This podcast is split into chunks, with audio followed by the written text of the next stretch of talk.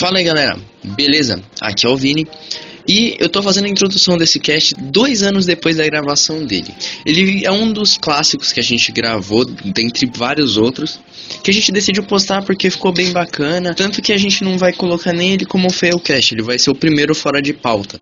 O áudio não era muito bom, a gente não sabia como gravar direito, a qualidade também tá meio baixa, mas as histórias de RPG são bem legais para vocês, galera. Então fiquem aí, histórias de RPG do Failcast clássico. Falou!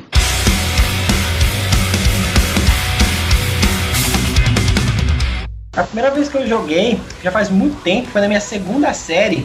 inclusive. Segunda série? Puta que pariu. Sim, O Game Boy tava sem pilha. o, o que acontece? Tinha um, tinha um amigo meu, aliás, é, foi na segunda série mesmo. Tinha um, tinha um amigo meu que o, o primo mais velho dele já conhecia RPG e ensinou pra ele. E a, e a- a gente ia ter que ficar na, na escola, porque ia ter, durante a noite ia ter uma festa de pijama da, da escola. Aí, ok, e não tinha muito o que fazer as crianças, ele, ele deu a ideia de jogar. Então a gente juntou os moleques todos, mais al- algumas pessoas, e jogou um RPG bem tosco. A gente não tinha nem dado na, na- na época. Então a gente resumiu o bagulho de um jeito bem fácil. A gente simplesmente pegou uma borracha com um lado sim, um lado não, e jogava. E a resposta de tudo era: deu certo, sim ou não. O que causava falhas e acertos extremamente críticos. Porra, esse sistema é o melhor que eu já vi, cara. Sério. E era tipo meio cyberpunk, steampunk, tá ligado? As pessoas tinham armas medievais misturadas com, com armas de fogo, ca- carros turbinados e fênix no mesmo mundo, velho. Era um bagulho bem brisado. Eu lembro até hoje da cena de que o nosso colega ele tinha pegado um ovo de fênix e a do fênix resolveu perseguir a gente. Tava tipo seis negros dentro de um fusca com turbo fugindo do, da fênix. Fusca com turbo. das- Nossa das chamas. Era tipo uma situação muito impossible situation. Porra, cara, agora eu lembrei da partida que eu joguei que a gente tava jogando Cyberpunk, tipo, toda o moda fucking exército de cinco países atacando os malucos na torre e ninguém conseguia acertar eles. Aí o idiota foi lá, mexeu num negócio de disruptura do tempo e jogou a torre inteira no tempo medieval. E todos eles foram derrotados porque spawnou do lado de uma taverna e os bárbaros invadiram o prédio pra sequestrar as secretárias. A minha reação disso foi, ué, Ué? ué. Essa foi minha Nossa, reação cara. a partida toda, cara. Primeiro que eu, que eu quando eu mestrei, eu fiz um negócio meio que anjo, demônio e tal. No final, o último boss era o Lucifer. Acabou que eles tinham derrotado o Lucifer e o nosso amigo Ariel, que está aqui presente, conseguiu tirar ele. Eles tinham aprisionado ele Não, no não, cubo não, de gelo. rapidinho deixa eu explicar o que aconteceu. Os retardados, tinha, os maguinhos, tinha os, os Zé Ruelas. Beleza. Eu era um. um que mesmo? Um, um meio dragão, era um meio dragão. Eu, eu tipo meio dragão, beleza. Os caras deram uma cagada, ca- cagada de cagada das cagadas e congelaram o Lucifer. Beleza. Aí eu na evolução eu joguei dado, falei, tacar fogo nele. Nice. Super inteligente, cara. Moral da história, sobrou só um vivo e esse que tava vivo ficou maneta. E foi eu ainda. Sobrou ele viu porque o Lúcio resolveu agradecer. É, porque deixou. Valeu, bro, salvou aí. Ele te salvou, cara. Que foda. Mas arrancou a mão dele também, né? Não, é assim. Ó, eu te salvei, cara. Mas, tipo, eu não vou te devolver sua mão, não, cara. Não é assim as coisas. Mas nada mais louco que o seu amigo perder a cabeça e continuar vivo. Isso, Ué. isso acontece no Cyberpunk. Seu amigo fica com a cabeça dentro de um aquário depois disso. Eu tenho minhas dúvidas, porque eu já joguei uma vez, eu tava jogando de anão. E a gente tava jogando com um sistema que todos os personagens tinham poderes elementais diferentes.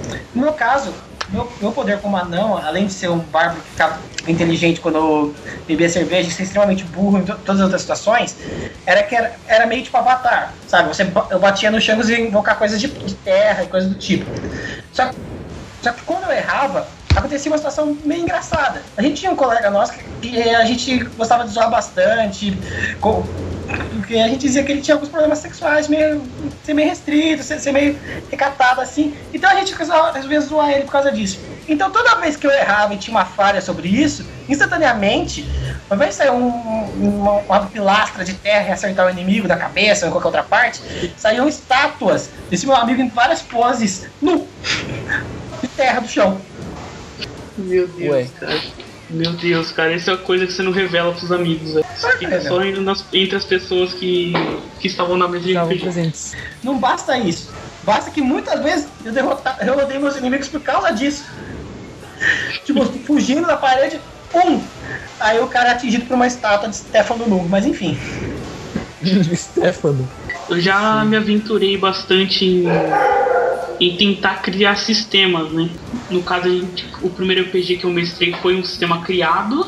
E já tentei criar vários outros. Teve um que era baseado no Ragnarok online, teve, teve um que era pura, vi- pura viagem baseado no DD também. Teve dois, aliás, baseados no DD. Teve muito sistema criado que eu joguei. Eu acho que eu joguei mais sistema criado por mim ou por outros amigos do que sistemas realmente já, já fixos e existentes. Inclusive, eu já cheguei a jogar RPG de mesa dentro do Ragnarok Online, num grupo que o pessoal chamava de RP.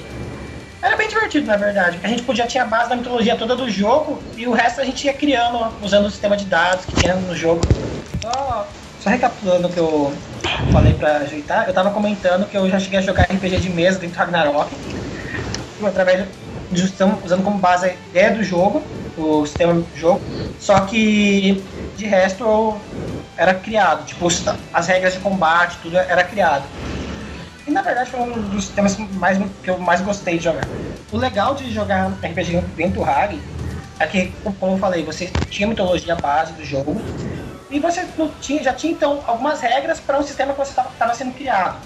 Você, você- a gente geralmente utilizava um pouco do, do off do jogo, por exemplo, sistema de atributos, a gente tinha uma certa, um certo meio de traduzir isso para dentro do RPG.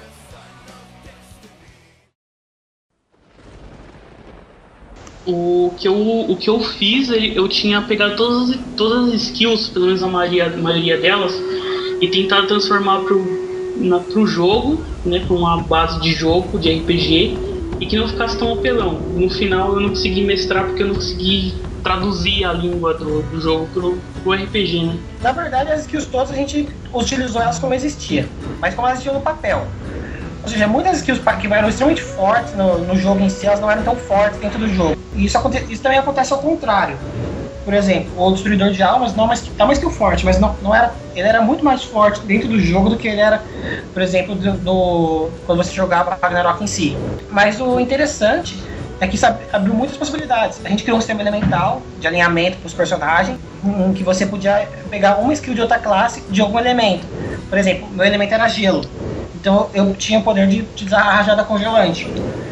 E o que a gente fazia é que a gente sempre utilizava os atributos básicos dos personagens, como modificadores dos dados, e os dados iam de 1 até 6.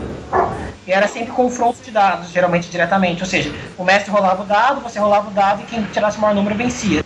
É legal, eu não consegui traduzir esse, o, fazer um sistema que traduzisse a linguagem do jogo pro, pra mesa, né? Não, não funcionou muito bem, no final ficou todo mundo deitado praticamente na cadeira, de tanto, tanto tédio.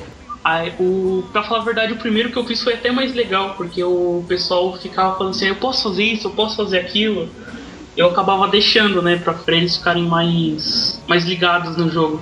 Mas era uma viagem total. Uma coisa interessante você criar sistemas é que quando, quando você está criando um sistema, é interessante quando você tem mais pessoas para te ajudar. Porque, por exemplo, nesse caso do Ragnarok, a gente tinha uma comunidade inteira, com mais de 100 pessoas que, que podia contribuir. Ou seja, a gente tinha ideias, o pessoal postava no fórum uma campanha inteira e as pessoas que marcavam um horário iam lá. Geralmente tinha tipo 6 ou 7 pessoas, às vezes mais, 15 pessoas iam e jogavam ao mesmo tempo, formando, formando uma história.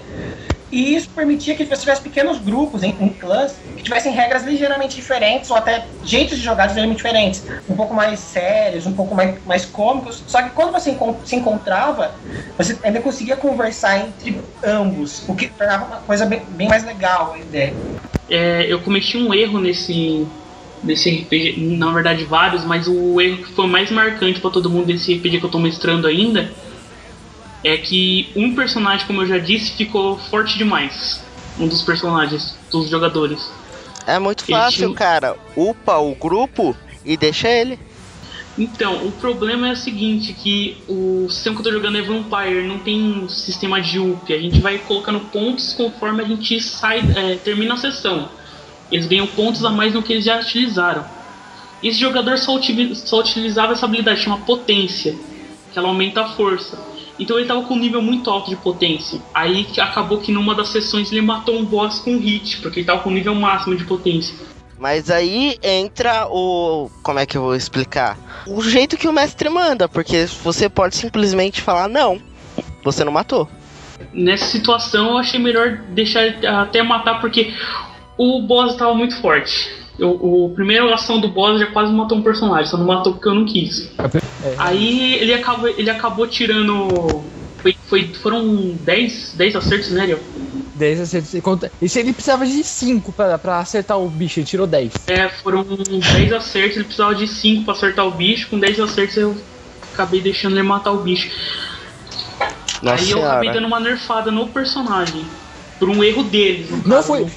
Cara, cara, Não foi- não foi uma nerfada, velho. Você matou ele. Eu não matei ele, cara. Matou Não, o personagem? O melhor nerf é a morte. Não, não, deixa eu explicar, deixa eu explicar. Sabe, o cara é um vampiro super forte que derruba boss em um hit. Beleza. Ah, você ganhou uma adaga que te deixa humano. Pronto, você não tem mais poder Não, nenhum. esse esse item já tava, já tava pré- predestinado para ir para algum dos jogadores. Só não tinha certeza quem, era quem pegar o item primeiro. A, a espada ficaria impregnada no, no vampiro que pegasse, né? E, deixar, e transformaria ele em humano. Aí, esse personagem desse, desse amigo que tinha super força, o personagem também é muito cabeça dura. Então ele Ele é foi o burro. primeiro a pegar. Ele foi o primeiro a burro. pegar. Ele é o burro. É o Berserker.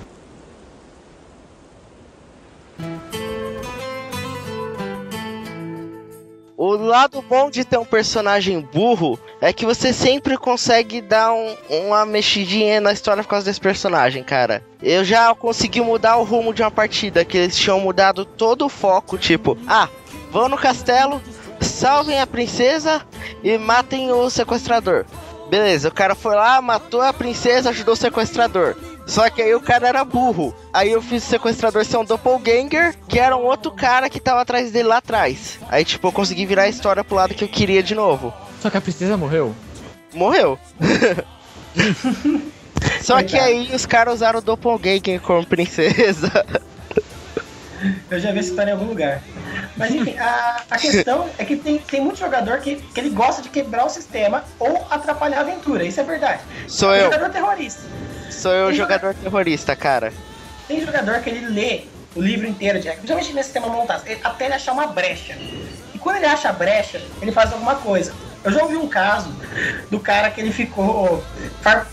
Ele ah, teve uma aventura, ocorreu uma aventura em algum ponto lá, e o jogador, ao invés de ele seguir com o grupo, ele ficou comprando porcos e juntando porcos durante a aventura inteira. Quando chegou no final, ele tacou uma fireball nos porcos, matou os porcos e upou mais que todo mundo que foi na aventura. Tacou uma falha no sistema. Nossa, mano. Peraí, não entendi, eu não entendi. O cara. Lá- resumindo, posso resumir? Pode. O cara ficou comprando, comprando, comprando porco, que no caso será, sei lá, devia dar um XP, mas ele comprou tanto porco que upou mais que todo mundo que tava jogando a aventura certa. É isso? Que Exatamente foda. isso.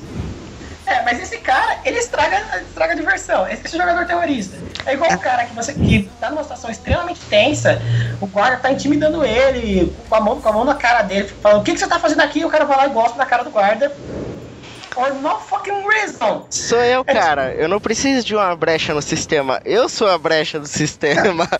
Jogador que faz essas cagadas, morre rapidinho. Não, cara. morre rapidinho. Meu último personagem, que foi um pinguim humanoide, que era uma experiência de um cientista louco que tinha uma bota de metal, um braço robótico, era cego de um olho, tinha moicano azul, fumava charuto e ainda saía um hoverboard da bota dele, vai tirando. Cara, eu não consigo. Era- Eu, perdi. Eu não consigo imaginar esse personagem. Mas enfim, continue. O nome dele era Tadeu, o pinguim.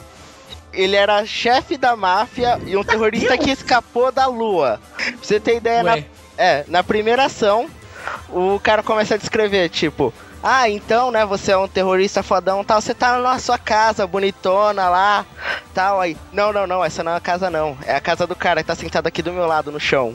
O que eu tô com a mulher dele aqui do lado e uma arma apontada na cabeça dele, entendeu? Esse, esse cara. Esse cara. Ele, ele não quer brincar de RPG, ele quer brincar de PVP na mesa.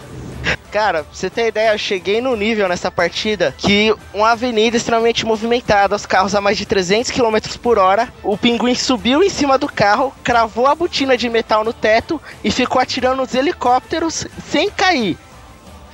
Desses jogadores terroristas que vocês falam, teve um agora é, nesse RPG mesmo que eu tô começando agora, né? Tá, na, tá pra ser concluído ainda Teve um jogador que ele leu o livro, a história de todos os clãs inteira. Aí eu fiz o.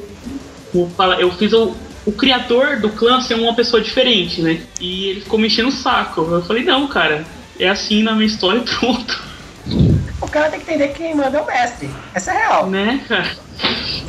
O problema é que às vezes o mestre gosta e o mestre acaba da, dando um certo protagonismo pra esse cara. Não, na real, se o cara leu tudo, ele tá fazendo uma coisa que eu acho muito chata, que é o off-game. Ele começa a usar informações de fora do jogo pra, pra dentro do jogo, uma informação que o personagem dele não devia saber. Se ele falar que, por exemplo, ah, dentro do jogo, que tal clã devia ser desse jeito, sem ele ter essa informação previamente por algum motivo razoável, ele vai falar, não, você não sabe. Porque não faz sentido. Assim, ele não queria tirar isso do game.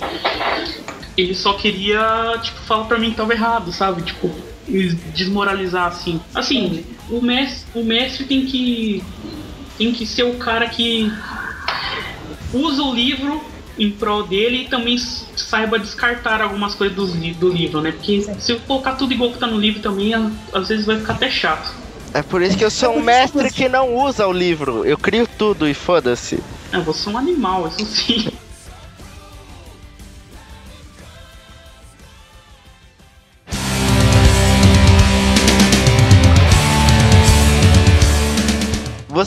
Vocês abrem o D20 quando chega no 20 ou não? Eu nunca joguei com sistema de abrir. Real. Eu gostaria, mas nunca joguei.